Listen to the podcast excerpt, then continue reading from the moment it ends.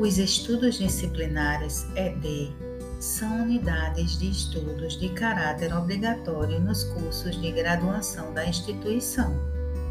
constituindo um eixo estruturante de formação inter e multidisciplinar que perpassa todos os períodos dos cursos. Os EDs têm como objetivo propiciar uma sólida formação geral, prover o aluno de graduação de competências e habilidades específicas proporcionando oportunidades para estabelecer conexões entre as diversas áreas do conhecimento, estimulando a prática de estudo independente, visando uma progressiva autonomia profissional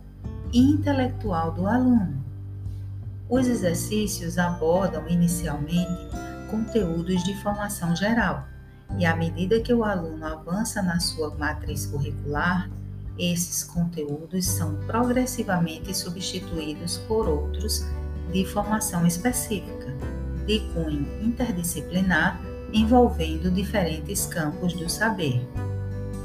Eu sou Edilene Brasileiro, monitora dos cursos tecnólogos da Unip